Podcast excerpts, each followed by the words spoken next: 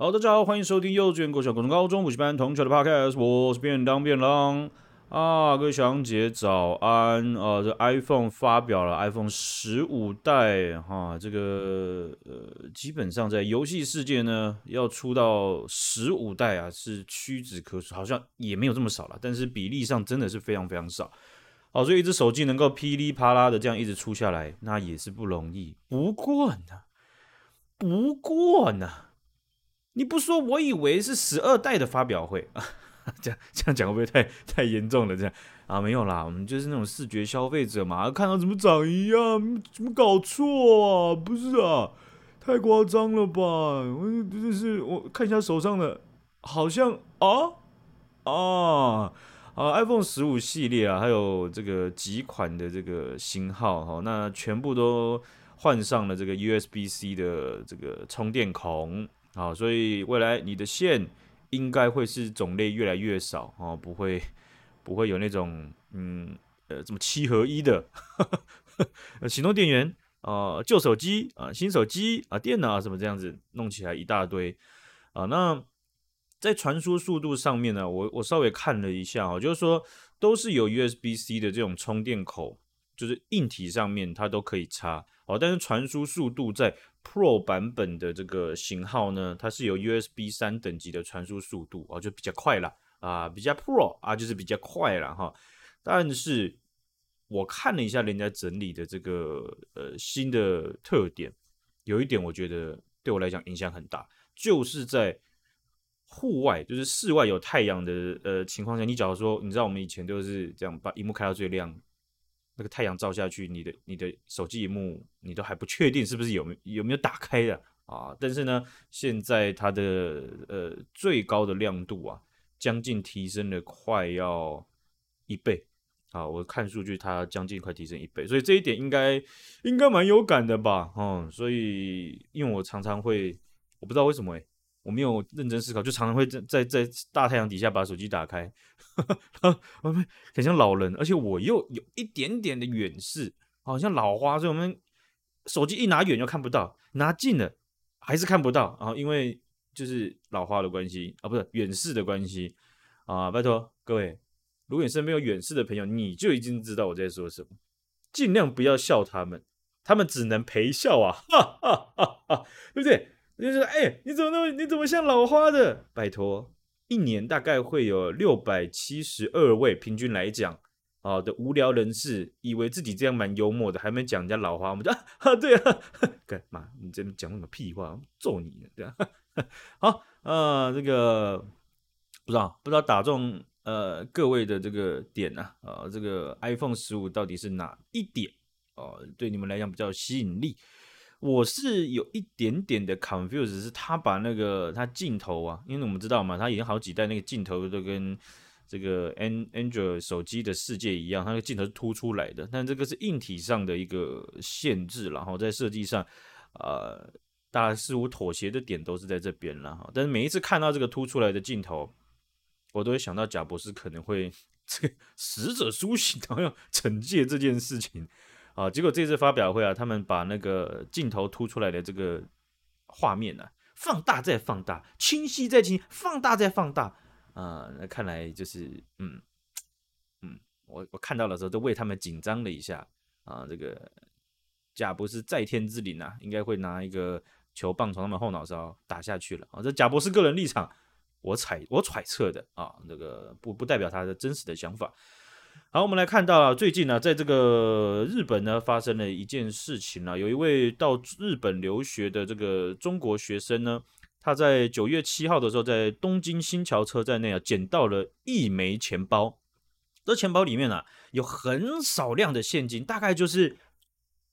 五十几块日币这样子，哦，非常非常的，就是十几块台币之类的，哦，里面还有信用卡，然后提款卡，然后还有像是就是交通通行的卡片，然后还有一些证件这样子。他捡到之后呢，他就拿去到这个呃呃那个是什么咨询台吗？资讯台？哎，我我怎么忘记这个字呢？然后他去找站务人员，然后想说，哎，就捡捡到呃别人的东西嘛。啊，但是啊，他在。要交给站务人员之前呢，他以前可能有看过一条日本的法律，就是说你你要是是捡获遗失物品的人啊，你可以跟遗失者，也就是失主呢，去要求呃同等价值的百分之五到百分之二十哦，有这样有这么一条的法律。所以呢，这位中国留学生啊，他把钱包交给站务人员之后啊，其实我有时候觉得，学长姐大概都可以推敲后面会讲什么，因为讲到这个中国的个案新闻的时候，通常要不是奇葩，不然就是奇葩这样子啊，所以我想后面就不讲。好，今天就到这边了，谢谢各位。没有嘛，紧张嘛，对不对嘛？啊啊哦，突然想到了。今天忘记交代为什么赖瑞没有，我们已经习惯成自然了，眼泪掉一掉，然后就变得笑了，对不对？痛久了就不痛了，就就就会笑了，对不对？没有他，我马上就回来了，知道的嘛，对不对？你们懂嘛，对不对？OK 嘛，啊，那呃，这位中国留学生呢、啊，他说啊，他就发了一篇文，他因为啊啊他这个文呢、啊，其实是这个文案是他在抖音。就是上面的这个这个有点像是影片的这个叙述了哈。他说他把钱包送去的时候啊，这个呃呃站务人员啊就笑脸相迎，但是啊他要要求补偿的时候啊，他说几乎所有人都变臭脸了。哦，他又讲了说，如果不是学校催缴学费啊，我也不会要这个补偿。这个理由不太对呀，听起来好像就是你要上学，你你你筹学费的方式是你去。这个这个搭车的时候呢，一直看地上面，地板上有没有钱包，这好像不大对，对不对？啊，那这位他就说啊，这位站务人员就很很凶的对他讲说，钱包里面只有五十块左右，你可以得到十几块钱。然后他就呃，这位中国学生就在文章里面就说啊，这个是把中国人当要饭的啊，我竟然可以得到新台币大概四块多，算换算的话大概四块五块这样子。他说这根本是奇耻大辱啊，不能不能接受这样子。哦，那他就有讲到，就说，哎、他的钱包里面呢，信用卡额度明明有三十几万，啊，就是日日元呢，哈，所以大概就七块七万块的台币啊，为什么我只能拿到台币，再换算起来是四块钱、五块钱呢？啊，那反正他就用了一些推论啊，就说，呃，甚至信用卡的额额度是是是日日币一百一百万左右啊。哦，而且还不含还不含这个这交通通勤的这个出值的金额这样子哦，然后它里面还有月票什么之类的。那他自己就有自己哦，他就有叙述在文字里面叙述到，就是说他有去跟站务人员讲说，如果把这件事情呢、啊，把这个影片啊放到网络上的话，会五到六亿的人知道这件事情。然后他说他这样一讲完，这个站务人员呢态度就稍微软化，但是依然没有要给他补偿啊，然后。呃，最后就报警处理了。然后他说，他觉得被彻底被侮辱了。他说，既然这样对我，那以后谁要做善事这样子？好，先讲这个呃，这个这支影片在中国啊啊，他他们的这个留言呢，基本上都喷这位中国人居多了啊。这个是呃，大概想一下就知道，就是呃，正常生活在现代社会的个体似乎不会做到这样子啊，而且。呃，大概也会去了解或是去反思一下，诶，为什么啊？好比说像日本，因为像我们台湾也有定类似的法律嘛，啊，那法律存在的意义，呃，是不是它它它是希望大家都去适用，或者说它是一个最低低地板的一个一个是一个一个约制呢？啊，那看来这位这个中国的留学生呢，啊，跟我们的见解啊，啊，也也蛮不同的，对不对？啊，因为根据日本遗失物法，它里面有呃清楚的叙述到，确实，你拾获者是可以跟呃遗失者去要求、去请求你失物失遗失物的价值的百分之五到百分之二十之间。啊，但是在遗失物里面哪一些东西可以算为总价值这件事情，它也不是没有一个判例基准的。啊，对，所以呃，在在尝试见解上，或者是在法律的这个判这个这个这个认定上面呢，啊，其实它都有一个规范的，不太像是说，呃，你什么都可以无限试算，那不那不行，对不对？如果我丢了个手机，那我不是大下半辈子我都赔给你了吗？是不是？我百分之二十的时间都得当你的奴隶了吗？是不是？那有点可怕呀！我在看终点站嘛，就是大家还在那边传输时间，当把时间当货币，哔哩哔哩哔哩哔哩叮，这样啊不行嘛，过分了，对不对？啊，然后那当然，他你日本的这个遗失物法也有讲到，就是说，如果三个月内，嗯、遗失者他没有到到警局或者是呃某个单位去领取这个遗失物的话，那也是归捡到的人所有。哦、所以这位中国留学生他要去讨这个钱，希望能够拿到这个钱，在法律上确实是有这样子。呃，保障就是你确实是可以去呃拿到一笔报酬金的，但是这笔报酬金的计算跟他有非常大的落差，跟他所想的东西啊，确实离了个大谱。哈哈，他呃呃，就是可以再想一想啊，可以再大跟大家交流一下啊，因为啊，我看了一下，嗯，这个中国的网友啊，啊，似乎也没想跟他交流，呃，基本上就是往死里打，哈哈，啊，这别丢咱们中国人的脸。你连信用卡额度都算，你到底是多少钱啊？你知道你这篇被翻译出去，你会为咱们丢多少脸吗？我体日本站务人员，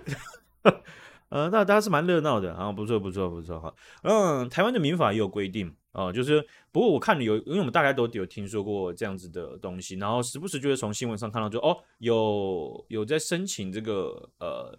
百分之，我台湾好像是百分之十，最。就是你可以申请这样子的，就是啊，你遗失者啊，他可能要给你这样子。那我就想说，诶，有没有一些特例？所以我就查了一下他那个呃民法里面那个条文，他有约约定三种情况，你是不得请求百分之十的报酬的。第一个就是，如果你是在公共场合或者是呃公众来往的交通设备里面啊，那呃有管理人或站务人员或者是呃各种就是呃受雇者。他讲受雇者就好比说我们去搭捷运，然后有捷运的人员或者捷运相关的呃工在捷捷运这个站站点这个系统下的工作者，他捡到的话，或是他他他他是发现者的话，那他是不能够去做这件事情，他不能够去请求报酬，不然的话他会变大富翁嘛，对不对？他常常丢东西，对不对啊？他就变大富翁。那另外一个情况呢是呃这个就是。他捡到了，某个人捡到了，但是他七天之内没有通知，或是没有去交给警察或是站务人员，反正他就是拿在手上，然后七天过后，然后有确认这个事实的话，那他就是隐匿了，隐匿他捡到遗失物这个事实，就把他好像占为己有这样子哦。那这样子被发现之后，他也不能就说啊，不行，来给我给我十趴这样子，因为在不符合这些条件的情况，就是他他他一般的捡，好比我捡到，我现在跟你要求，那。如果你不给的话，他是拥有滞留滞滞留权的，也就是说，他可以在合理的情况，他是他是可以拿着先不还给你，然后他去提起就是就是啊、好像是忘了好像是诉讼还是什么，反正就是他有这个这个权利，可以先把这种一般情况的他不先还给你，然后他拿在手上。啊，那还有另外一种也是比较特殊，就是说如果遗失者就是说。呃，他的身份呢、啊，呃，是特殊境遇的这个家庭，然后低收入户啊、中低收入户，或者是有呃急难救助、灾害救助等等，或者是其他种急迫情势的人呢、啊，那你捡到了，你是不能够去要求这十趴的，呃，就是你你你你你得还给他，不然你而且你也没有滞留权，就反正就是说啊、呃，还是有考量到一些比较特殊没有想到的东西，所以你我我们可以看到就是说。这连连在台湾的民法里面也可以很清楚的看到，就是说这个东西跟我们的社会运作情况是是是是不同的。也就是说，绝大部分捡到就是，哎，那我就交给站务人，哎，我就拿去给警察局，或者是说，嗯，就是再更方便一点的做法，就好比说，有些人他不是机车。有时候钥匙没拔嘛，那我们的习大家的习惯就是把它拔起来，然后放在它前面的那个置物的沟槽嘛。有些人会放呃擦拭布在那个沟槽啊，或什么，反正就是放进去比较不容易被看到哦。就是呃，那那等于是我自己有遇过一次，我就我钥匙，我钥匙，呃，找了老半天，然后就说哎，那摸摸看好了，然后就哎，就真的有人帮我放在里面。我在大学的时候有过一次这样子，所以说很明显的这，这这个这个法律，它跟呃社会运作的情况，它是有一个一个一个一个一个区间的啊，也就是它规定的事情是：好，如果你今天真的要去请求这样子的报酬的话，你有你有你有依据可行，但是，社会上大部分人是是是是不觉得需要做这件事情的哈，所以我想很多。呃，法律上面，它在不同的事情的规定上或约制上面，或者是叙述上面呢、它都呃应应着社会去改变，而且也不是说所所有法律它是要，哎，你们大家就是得这么做啊，而它可能规定的是一个情景底下最低最低，你有一个界限或红线，或者是依依循方式啊，去让这件事情圆满落幕了啊。不需要搞到五六亿人看嘛，对不对？我想现在也不至于到五六亿人看，但是那起码有个两千七百八十几万的人在踹你嘛，那小心点嘛，对不对？啊，这个呃，去读书那学费不是得先攒好吗？那这样多烧脑筋呐，是吧？好，那今天就分享到这边了，感谢雪阳姐，感谢大家，拜拜。